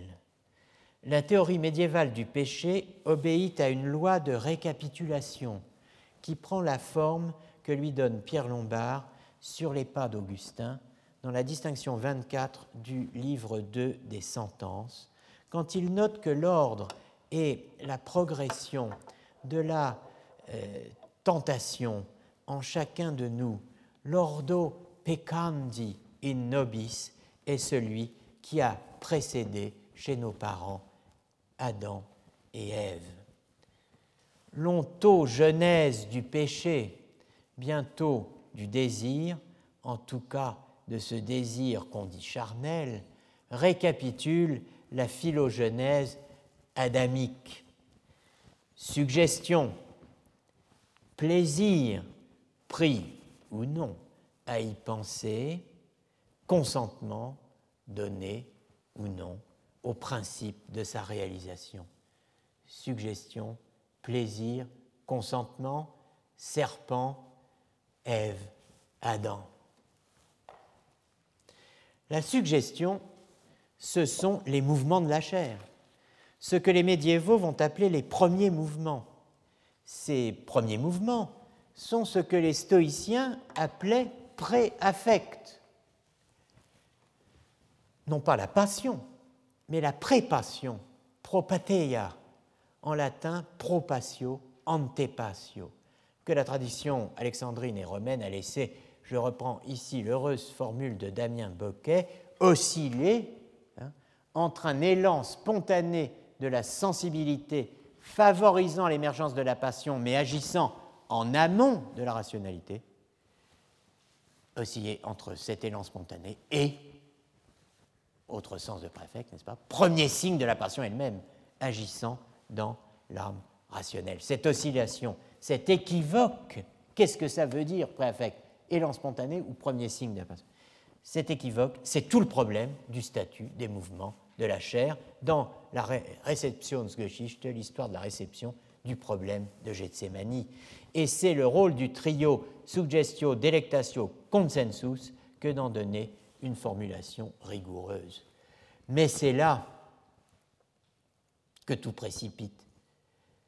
Où le théologien chrétien place-t-il le curseur de l'imputabilité? Là où commence le péché, me direz-vous. Mais justement, où commence le péché? À la suggestion? Au plaisir? Au consentement? Cela fait trois possibilités. Cela donne trois réponses. Rappelez-vous le principe de plénitude appliqué à la pensée. A une possibilité de penser quelque chose, eh bien, à un moment quelconque, c'est pensé dans l'histoire. Mais l'hésitation aussi est une réponse, comme l'ambiguïté, l'équivoque, l'incapacité, le refus de trancher.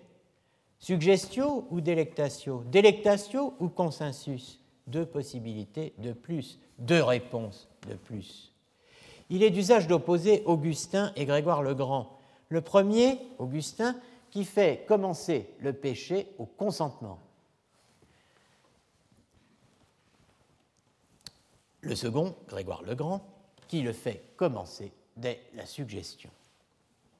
En fait, les choses sont plus complexes. Surtout, le consentement lui-même a des degrés.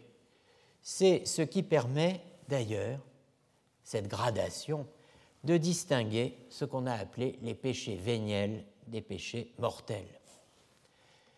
Pierre Lombard distingue l'appétit sensitif, le serpent, la raison inférieure, la femme, Ève, mais aussi la femme dans l'âme, et la raison supérieure, l'homme, mais aussi l'homme dans l'âme. tous trois sont sujets d'imputation. La volonté ferme, virile, conçue par la raison supérieure d'accomplir l'acte suggéré, source de plaisir défendu, est faute grave, péché mortel.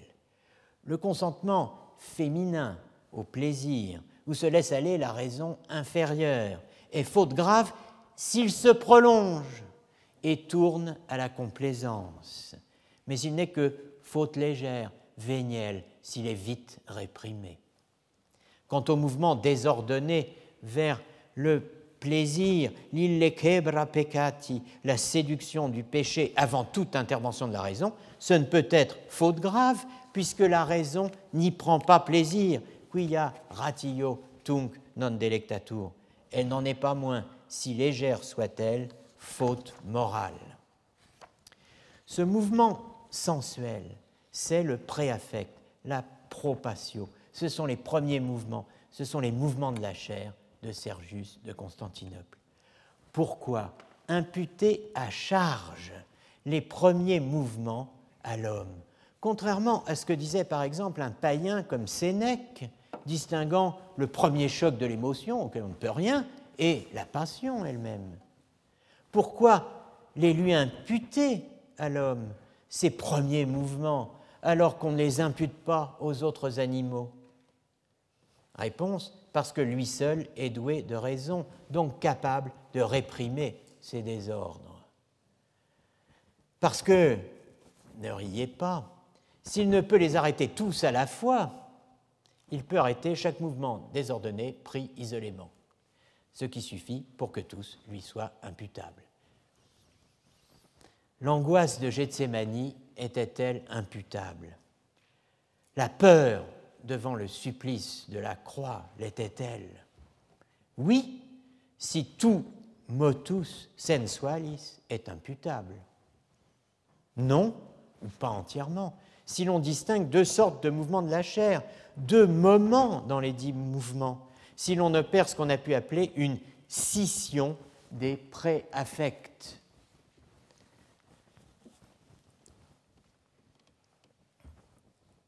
permettant à la fois d'attribuer et de ne pas attribuer à la propatio l'imputabilité morale.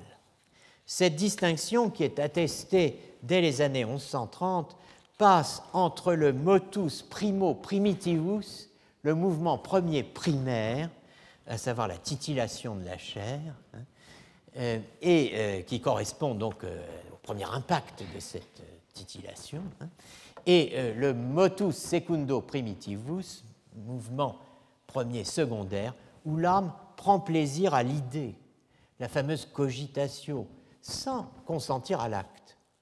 Scission du préaffect. Duplex sensualitas, double sensualité. Duplex appetitus, double appétit. Distinction entre appétit naturel et appétit sensitif. Les maîtres rivalisent au long des années en ingéniosité pour ménager une sphère de non-imputabilité à la ci-devant propateia. Mais son domaine tend à se réduire. Et à la fin, comme les Allemands au football, c'est Pierre Lombard qui gagne. Il y a un péché de sensualité. L'appétit sensible est sujet de vertu. C'est ici que s'ouvre le chapitre de l'advertence de raison et celui de la délectation morose. Deux purs produits de théologie qui n'ont pas peu contribué à l'essor de l'anthropologie philosophique et de la psychologie moderne. La théologie a ses objets propres. Dans sa réflexion, qui fait qu'un acte peut être considéré comme volontaire, l'éthique philosophique, la théorie philosophique de la volonté et de l'action, fait une large place à l'ignorance.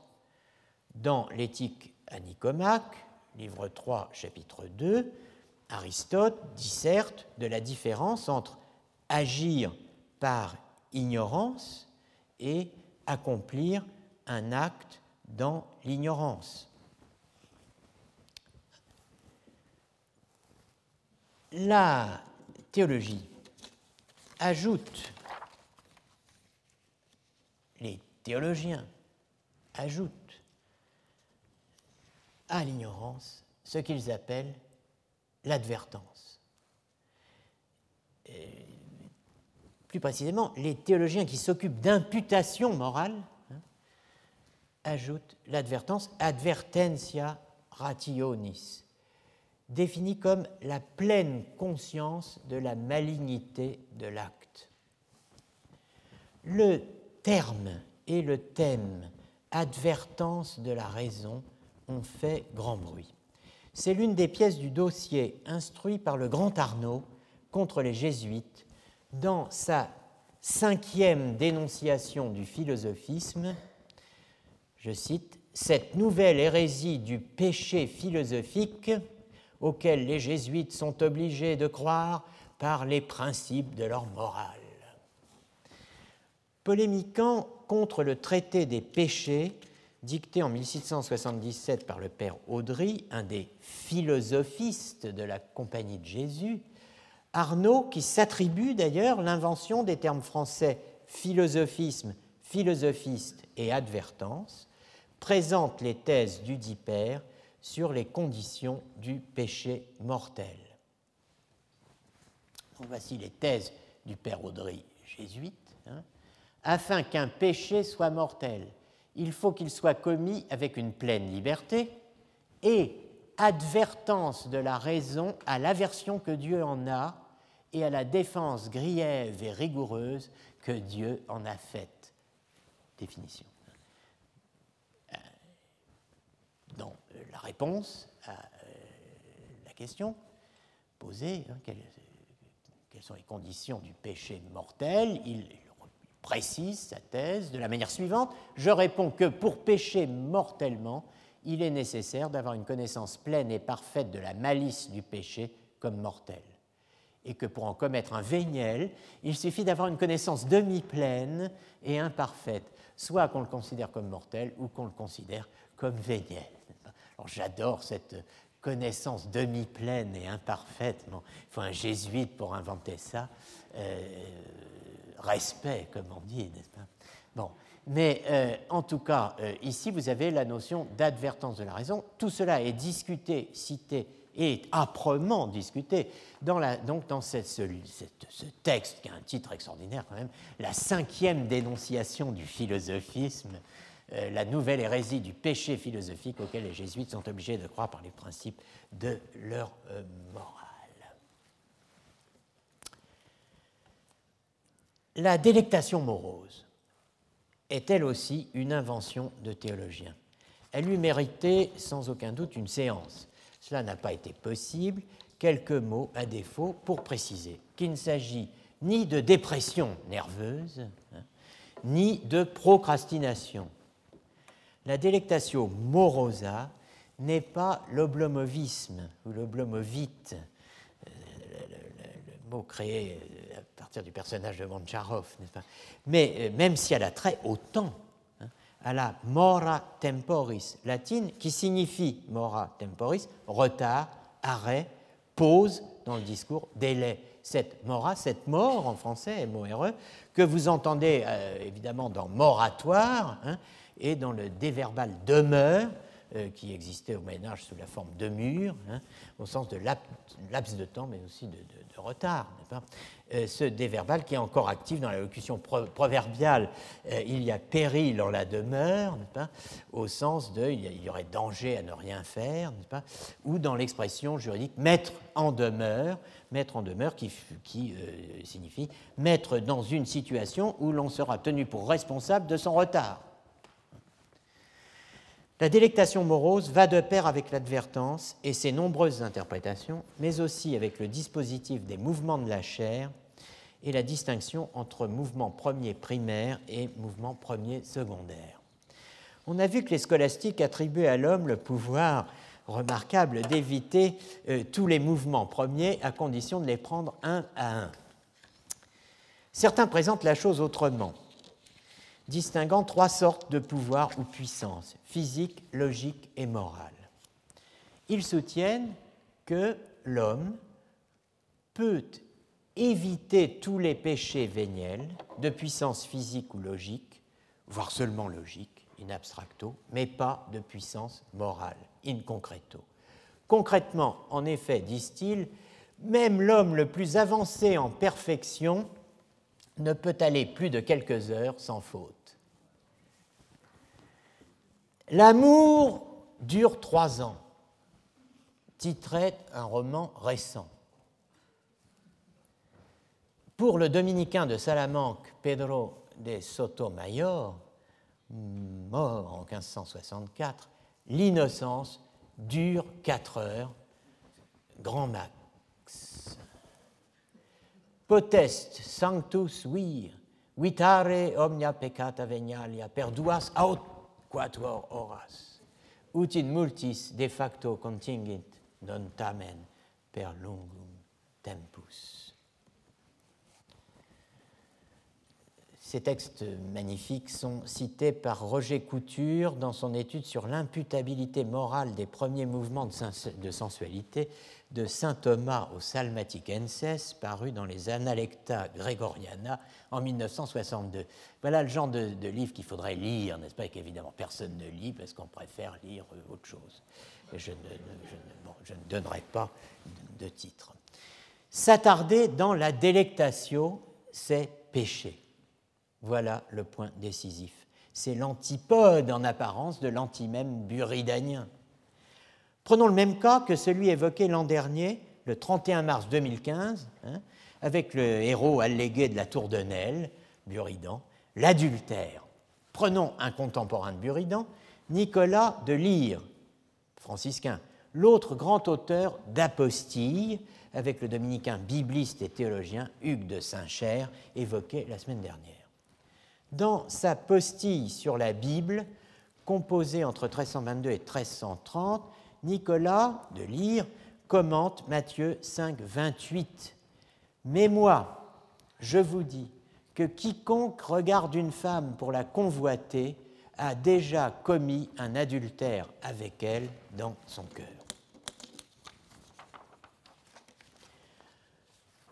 Pour Nicolas de Lyre, ce n'est pas le simple coup d'œil que réprouve le Christ, mais la concupiscence interne qui l'accompagne. Nicolas analyse cette concupiscence en trois étapes. Mouvement indélibéré, non délibéré, de concupiscence dans l'appétit sensitif qu'on appelle mouvement de sensualité causé par la vue. Deuxièmement, rétention de la concupiscence après la perception sans consentement à l'action, autrement dit au rapport sexuel. Troisièmement, consentement à l'action, c'est-à-dire au rapport sexuel. Voici euh, comment se présentent euh, les apostilles, n'est-ce pas? Vous avez au centre le, texte, euh, donc ego autem dico vobis, quia omnis qui viderit mulierem ad concupiscendum eam, etc. Vous avez ce petit signe que vous retrouvez en cherchant bien, euh, le petit a ici, qui vous donne euh, la partie du, de glose, de commentaire, qui s'accroche à cela. Donc voilà l'apostille A sur ce, ce, morceau du Nouveau Testament. Ici B, si vous voulez le commentaire de Quod etc., vous allez le chercher ici. Quod etc. Alors, dans la. Je vous ai mis euh, le, texte que vous euh, trouvez euh, donc ici, hein, le, le, voilà là. Dans la phase 1, il n'y a pas de faute, car l'activité passionnelle rappelez-vous que la passion est une action psychique, se déroule dans les facultés sensitives seulement, et ces mouvements de sensualité ne sont pas au pouvoir de l'homme. Il y a faute vénielle s'il y a rétention, ce qu'on appelle délectation morose. Il y a péché mortel si la délectation est suivie de consentement à l'action avant toute action ou commencement d'action.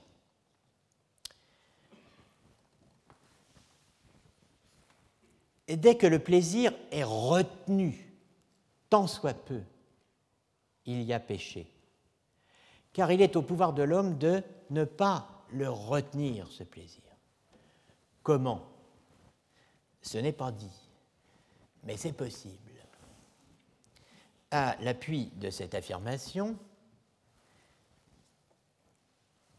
Nicolas de Lyre invoque un texte d'Augustin dont les scolastiques de la Renaissance, notamment Basquès, feront grand cas. Il n'est pas en notre pouvoir de choisir quelles choses vues nous envahissent, mais il est en notre pouvoir de les rejeter ou de les accepter. En fait, il s'agit d'un adage magistral bien attesté au Moyen Âge, dont euh, l'original est euh, dans le De Libero Arbitrio, livre 3, chapitre 74. Il y a, euh, je vous en donne deux traductions, mais la volonté n'est portée à agir que par quelques représentations, l'accepter ou la repousser est en notre puissance, mais le fait d'être touché par elle ne l'est pas. C'est la traduction de la Pléiade. La bibliothèque augustinienne. Mais la volonté n'est sollicitée à un acte déterminé que par un certain objet connu. Et si chacun a le pouvoir de choisir ce qu'il accepte ou rejette, il ne l'a pas de déterminer l'objet dont la vue le frappera. Bon, euh, inutile de dire qu'il n'y a pas dans le d'objets, etc. En tout cas, dès qu'il y a conscience, certains disent advertance du mouvement de la chair, la volonté doit résister. Alors, euh, advertance, j'insiste là-dessus, il y a deux sens d'advertance. Vous avez l'advertance de raison, dont j'ai parlé jusqu'ici, et il y a l'advertance tout court, L'advertence à la prendre en général, dit un, auteur de théologie morale en 1829, l'advertence à la prendre en général est l'attention qu'on fait à une chose, et l'inadvertance, un défaut d'attention et de vue actuelle. Dans la question présente, c'est-à-dire celle de l'imputabilité des premiers mouvements de la chair, il ne s'agit pas seulement de l'attention qu'on fait à une action, en la faisant avec connaissance et avec délibération. Il ne s'agit pas de se rendre compte qu'on est en train de faire ceci ou cela. Il s'agit principalement de cette attention, de cette advertence qui a pour objet la qualité morale de l'action, sa bonté ou sa malice. Ces deux choses ne vont pas toujours ensemble. On peut agir d'une manière très réfléchie, sans penser si ce qu'on fait est un bien ou un mal. On peut distinguer les maximes de la prudence et le devoir chez Kant, enfin bon, on trouverait bien des variations sur cela. Mais euh, ce qui compte, c'est la perception de la qualité morale de l'action. Sans perception de la qualité morale de l'action, euh, sans cette advertence de raison, n'est-ce pas, vous, n'avez pas, euh, vous n'avez pas ce que, bah, de quoi imputer quoi que ce soit à charge à quelqu'un la simple conscience de faire ce qu'on est en train de faire, et même de délibérer, de réfléchir, de dire comment je pourrais faire ça, ou ne pas le faire, ne suffit pas. Donc advertence tout court et advertence de raison égale perception de la malignité euh, d'un acte. Donc dès qu'il y a conscience, certains disent advertence du mouvement, et alors là, il faut savoir de quoi on parle, de quelle advertence. Évidemment, si on a le choix, ça veut dire que euh, des gens vont soutenir l'une ou l'autre thèse. Donc vous aurez une, thèse maximaliste, une thèse minimaliste. Dès qu'il y a conscience, certains disent advertence du mouvement de la chair, la volonté doit résister. Toute hésitation, tout atermoiement, même non suivi d'un consentement, constitue une faute au moins vénielle de delectatio morosa. Ce n'est donc pas le contraire de l'antimème buridanien, finalement, la délectation morose, car en fait, il suffit toujours d'un instant. Ce que nous avions appelé l'an dernier l'instant de la décision, ça n'a pas besoin de durée.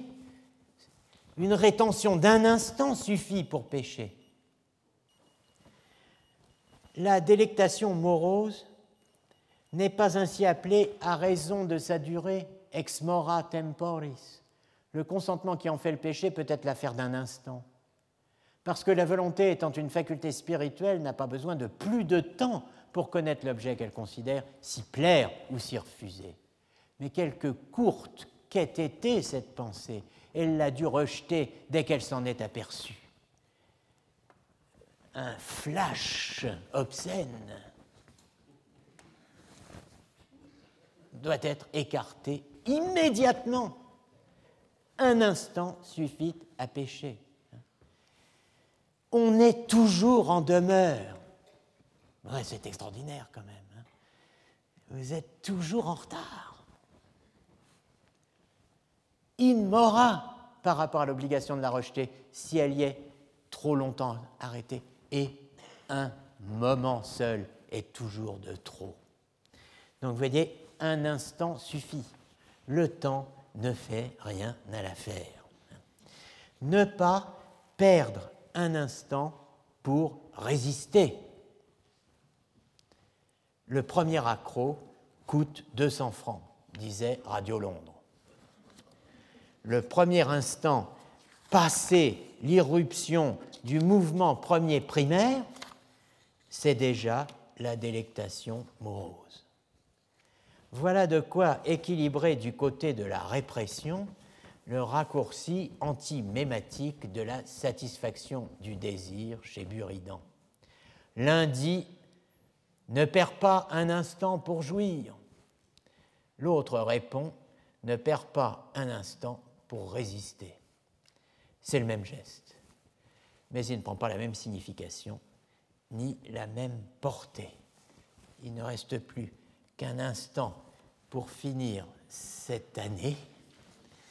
Je vais donc le mettre à profit, m'y attarder avec une complaisance coupable, en vous donnant, histoire de prolonger encore la culpabilité du pécheur dans l'annonce du péché, je vous donne rendez-vous les 18, 19 et 20 mai pour euh, le colloque que nous organisons ici même, dans cette salle, Histoire et historien des idées, figure, méthode, problème. C'est une sorte de concile écuménique euh, qui rassemblera Madame Tiercelin, ma collègue, Monsieur Angenot, Monsieur Michel, Madame Lombardo, Monsieur Charac, Monsieur Charac-Neff Angèle, Madame Perrine Simon-Naoum, Monsieur Alexandre de Vitry, Monsieur Antoine Compagnon, Monsieur Métayer, Roland de Renan, grand Dieu, de Calan, pas rien, Boucheron, notre collègue Patrick Boucheron, euh, que tout le monde connaît, historien, Kevin Mulligan de l'Université de Genève, David Simonetta et moi-même. Donc merci d'avoir tenu jusqu'ici et euh, à l'année prochaine. Retrouvez tous les contenus du Collège de France sur www.colège-2-france.fr.